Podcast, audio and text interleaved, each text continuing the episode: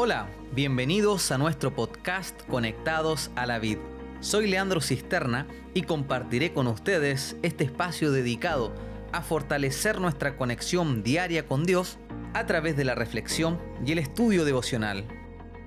Queremos saludar de manera especial a todos nuestros amigos y hermanos de iglesia que están avanzando en este desafío y a todos aquellos que nos escuchan a través de este podcast. El capítulo de hoy lleva por título El placer de conversar. Hoy vamos a hablar sobre la tesis número 51, la cual sostiene, el objetivo fundamental de la oración no es obtener respuesta, sino conocer a Jesús. El texto bíblico de hoy se encuentra en Apocalipsis 3, versículo 20, y dice lo siguiente, He aquí, yo estoy a la puerta y llamo. Si alguno oye mi voz y abre la puerta, entraré a él y cenaré con él y él conmigo. A continuación compartiremos una interesante reflexión. El propósito de la tesis de hoy es resaltar el principal objetivo que hay detrás de una oración. Cuando tú compartes tiempo conversando con tus amigos, la conversación no se basa solo en pedir perdón o en pedir algún favor a tus amigos. Gran parte del tiempo lo dedicas a compartir experiencias. ¿Por qué entonces, cuando oramos, nos enfocamos solo en pedir perdón o realizar algún pedido o agradecimiento.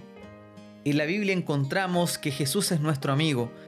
En Juan capítulo 15 Jesús dijo, Ustedes son mis amigos si hacen lo que yo les mando.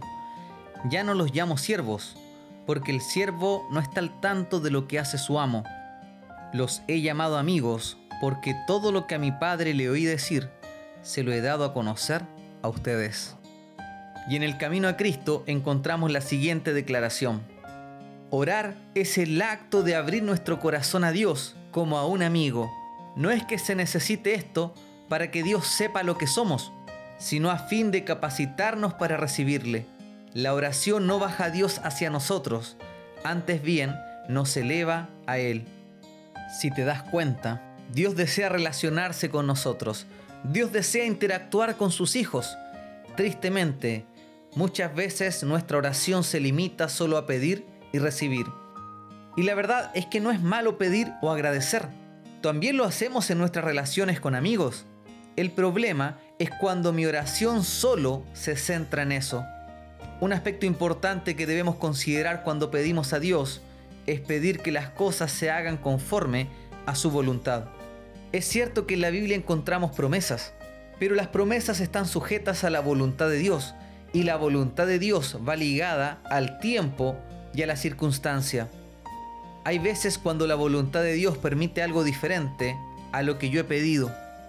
Por otro lado, siempre que hablamos de oración surge la pregunta, si Dios ya conoce mi necesidad, ¿por qué debo pedírsela?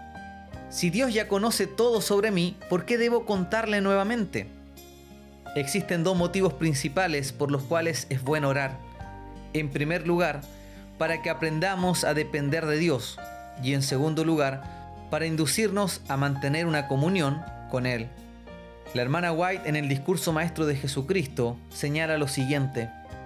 Al enseñarnos a pedir cada día lo que necesitamos, tanto las bendiciones temporales como las espirituales, Dios desea alcanzar un propósito para beneficio nuestro quiere que sintamos cuánto dependemos de su cuidado constante, porque procura traernos a una comunión íntima con Él.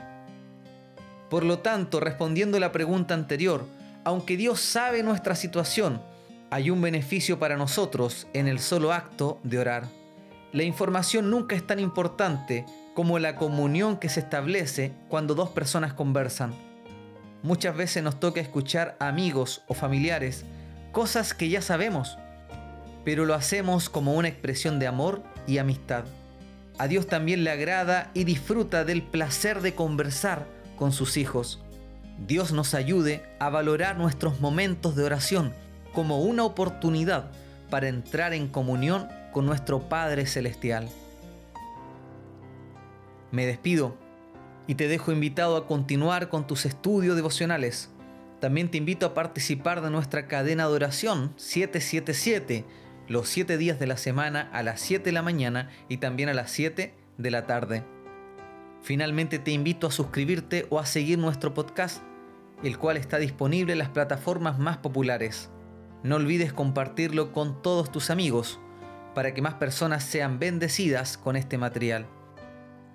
Nos encontramos nuevamente mañana para el repaso de la tesis número 52.